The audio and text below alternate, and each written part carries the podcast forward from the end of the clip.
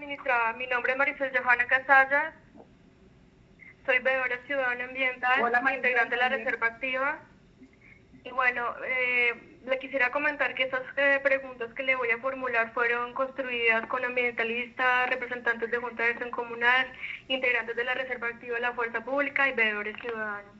Y la primera pregunta que tengo es, ¿cree usted posible que utilizar los años que nos quedan de yacimientos convencionales para diseñar un marco teórico eh, y técnico regulatorio e iniciar el cambio y migración hacia las energías limpias y renovables a fin de optimizar el tiempo y evitar empleando eh, estas eh, en técnicas como la fracturación hidráulica? Hola Maricel, buenos días. Bueno, Señora, buenos días. a ver, yo creo que eh, aprovecho tu, tu pregunta para decirte cuál es un poco eh, el, el, eh, el horizonte que se ve en términos de reservas de hidrocarburos. Entonces, en nacimientos convencionales y en lo que tenemos de prospectividad hoy en día, lo que se ve es que en crudo tenemos aproximadamente 5.7 años de reserva y en gas tenemos algo como 10 años de reserva. ¿Cuál es ahí eh, la gran diferencia que uno tiene que hacer entre crudo y gas? Es que mientras que en crudo el 50% de lo que nosotros producimos lo utilizamos para el consumo interno, en gas el 100% de lo que hacemos lo hacemos para consumo interno. Y en gas tienes que tener en cuenta además otra cosa y es que los mercados están totalmente segmentados. Uno tiene el gas de la Guajira, que es un gas del que hemos vivido 25 años prácticamente, y el gas que es de donde se abastece la costa caribe, y tiene el gas del interior. Y el gas de la Guajira ya empezó a declinar de manera fuerte y lo que uno ve en las proyecciones es que en 2023-2024 podríamos estar sin ese gas. Al tener la posibilidad de no tener ese gas, ¿cómo podría uno sustituir ese gas? O con yacimientos convencionales, en donde hasta ahora no ha habido ningún hallazgo que sea suficientemente grande que nos permita sustituir ese gas, eh, o las otras dos, las otras tres posibilidades para sustituir ese gas. ¿Y por qué es muy importante el gas, Maricel, eh, tenerlo en cuenta? Porque fíjate que con el gas uno tendría la posibilidad de tener una contribución muy importante al cambio climático. Podríamos hacer más, por ejemplo, una de las cosas que más contamina hoy en el cambio climático es eh, la, la cocción con leña a nosotros parte de lo que nos dificulta seguir sustituyendo y seguir, seguir, incluyendo redes para sustituir esa leña es la incertidumbre de si vamos a tener gas o no vamos a tener gas. También uno podría hacer todo un programa de sustitución del parque automotor, eh, principalmente el de transporte masivo, a gas y eso tendría una contribución enorme sobre eh, los gases de efecto invernadero y sobre eh, la huella de carbono que nosotros estamos produciendo, pero hoy no sabemos si vamos a tener gas. Entonces, ¿de dónde puede venir ese gas? De tres lugares. El primero, offshore. Eh, el primero, eh, gas convencional, en, en común y corriente, pero aunque se sigue haciendo actividad, no se ha encontrado nada suficientemente grande. El segundo es costa afuera y en los descubrimientos que tuvo Ecopetrol y Anadarko hace aproximadamente dos años. Eso todavía está en la fase de entender qué es y de, y de poder saber eh, pues a qué punto se podrían desarrollar, pero se estima que eso tomaría cerca de siete años antes de que pueda haber gas ahí. Y el otro es importar gas. ¿Cuál es el tema de importar gas? Que cuesta más o menos el doble. Mientras que a ti en Guajira te cuesta 4 dólares por millón de BTU, importado puede costar entre 8 y 10 dólares. Todo eso para decirte que la cuarta fuente muy donde hay una gran oportunidad es en yacimientos no convencionales, en donde las reservas de gas podrían pasar de 10 años a 30 años. Ya. Bueno, eh, ¿cuál será el papel concreto y compromisos que asumirá el Ministerio de Minas y Energía y la Agencia Nacional de Hidrocarburos en el seguimiento y control para la aplicación de la ley en cuanto a lo que tiene que ver con la CAR y el ANLA en los permisos y licencias ambientales, teniendo en cuenta los yacimientos convencionales y no convencionales, en el tema de aplicación de, de fracturación en el país. Mm, el papel de usted? Yo diría, sí, mira, nuestro, nuestro papel es hacer la reglamentación técnica, em, en donde trabajamos siempre de la mano eh, de, las autoridades ambientales, pero es muy importante que nosotros tenemos que ser absolutamente respetuosos de la independencia que tienen las autoridades ambientales. Entonces, una vez se dice cuáles son eh, la reglamentación técnica que se debe hacer para hacer cualquiera de las actividades que hay en la industria, son las autoridades ambientales las que determinan eh, la expedición de las licencias o quienes determinan eh, también el seguimiento a esas licencias ambientales. Ya. Bueno, ministra, teniendo en cuenta que eh, la mayoría de los objetivos de desarrollo sostenible eh, van enfocados hacia el crecimiento de la nación y teniendo en cuenta también que los, la mayoría de los departamentos donde se hace exploración y explotación eh, maneja, no se maneja el tema de, la producción y el desarrollo como tal de las regiones, dado que el, el impacto ambiental que se genera por, la, por todo este tema de de exploración y explotación, eh, básicamente están dañando el territorio, se está fracturando la sociedad, eh, se están viendo muchos problemas de salud. Y bueno, teniendo en cuenta también que a nivel nacional y mundial eh, en muchas partes la fracturación hidráulica ha sido prohibida porque en Colombia sí es buena y porque en Colombia sí podría aplicar para precisamente conseguir desarrollo y, y, y en ciertamente productividad para las regiones en qué se basa de pronto el ministerio para, para este tema, para decir que es aplicable y puede hacerse la fracturación hidráulica como minería responsable y sin impactos ambientales eh, e importantes para, la, para el medio ambiente.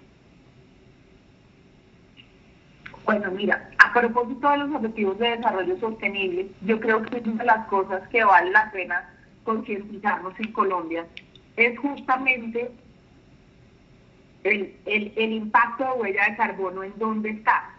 Porque ha pasado mucho que la gente está eh, satanizando la producción de hidrocarburos.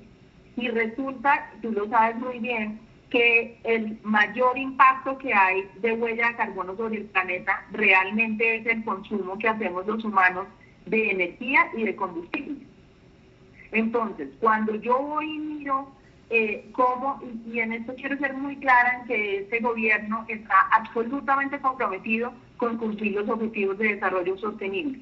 Para nosotros es fundamental, eh, creemos, nos preocupa el cambio climático. Colombia es un país bastante vulnerable por su ubicación geográfica a la variabilidad climática y por lo tanto vamos a hacer muchos esfuerzos y muchos compromisos en búsqueda de cumplir los objetivos de desarrollo sostenible. Pero cuando uno está viendo eso, uno tiene que separar la producción del consumo. Lo que más impacta al planeta es realmente el consumo de combustible. Y lo que más impacta son cosas como lo que te decía yo, en donde nosotros en el área rural todavía tenemos por ahí 20% de los hogares que cocinan con leña. Y el otro tema es el tema de movilidad eléctrica. Entonces, ¿qué va a hacer este gobierno en los temas de objetivos de desarrollo sostenible? Lo primero, en términos de energía, vamos a hacer toda la transición del sector eléctrico para incluir las energías renovables. Y de aquí al 2022, que es un periodo corto de tiempo en términos de generación de energía, vamos a generar 1.500 megavatios de energía eólica o solar. Hoy en día, para que tengas una idea, solamente Colombia tiene instalados 50 megavatios. 50 megavatios equivale más o menos a lo que es una ciudad como Ibagué, mientras que 1500 megavatios equivale a lo que serían Medellín y Cali juntos. Y eso va a ser un, desarrollo que tú que, que, conoces muy bien Cesar y, la región Caribe, pues toda la zona de Guajira y Cesar va a tener grandes oportunidades. Entonces, este es el inicio de una transición hacia energías renovables no convencionales, pero no existe la posibilidad de que uno cambie todo el parque de generación eléctrica a renovables, pero sí que aceleremos la senda de introducción de él.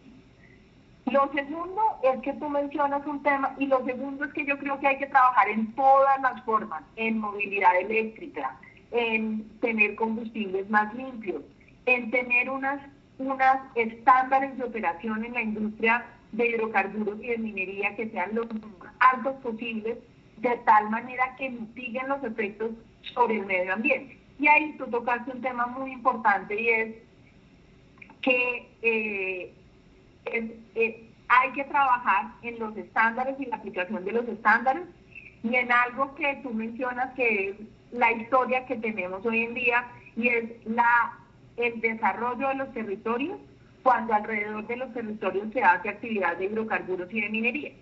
Desafortunadamente, uno no tiene el desarrollo que debería tener, pero aquí hay que diferenciar el por qué.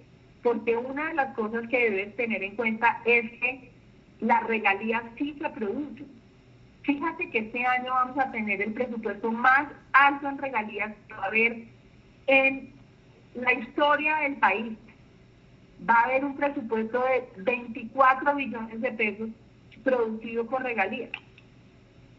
Solo el Cesar va a tener, y eso es algo que valdría la pena que ustedes se unan como ciudadanos y miren cómo va a ser, pero solo el Cesar va a tener para el 2019-2020 eh, 240 mil millones de pesos de directas, de regalías directas. Eh, esto es un 25% más que lo que tenía en 2017-2018. Entonces, no es, el problema muchas veces no es que el sector genere los recursos, es que los recursos se ejecuten de manera transparente y que realmente traiga desarrollo para las regiones, que es el pedazo que no siempre.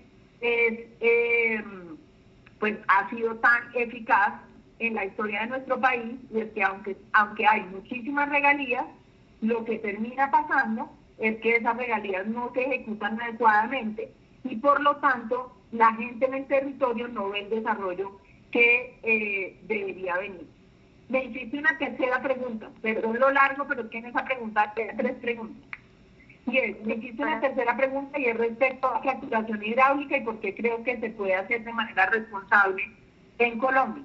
Entonces, aquí hay varias cosas. Lo primero es que el debate de fracturación hidráulica empezó hace más de 10 años y ya hay países como Estados Unidos en donde esta práctica se ha hecho y en donde ha habido toda una curva de aprendizaje que nos deja eh, los estudios en menos teoría y más cifras fácticas que se pueden estudiar.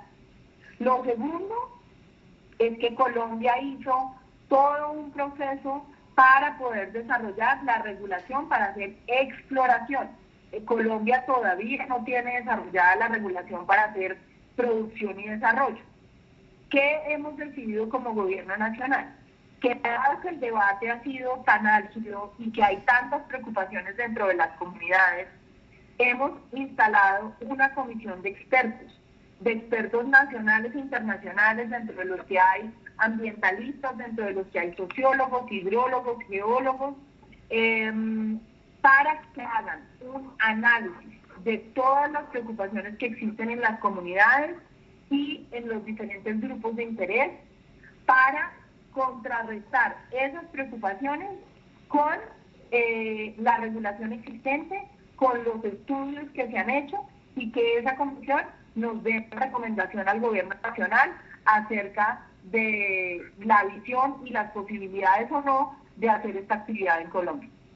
Ya no tenemos ah, tiempo para más preguntas, pero les agradezco mucho a las dos haber participado en esta llamada y les recomiendo estar pendientes de nuestras redes sociales y del espectador, donde vamos a publicar la, la llamada en unos días. Las dejo entonces a las dos en la línea para que se despidan. Bueno, Mariciel, muchísimas gracias por tu interés y muchas gracias por todas tus preguntas.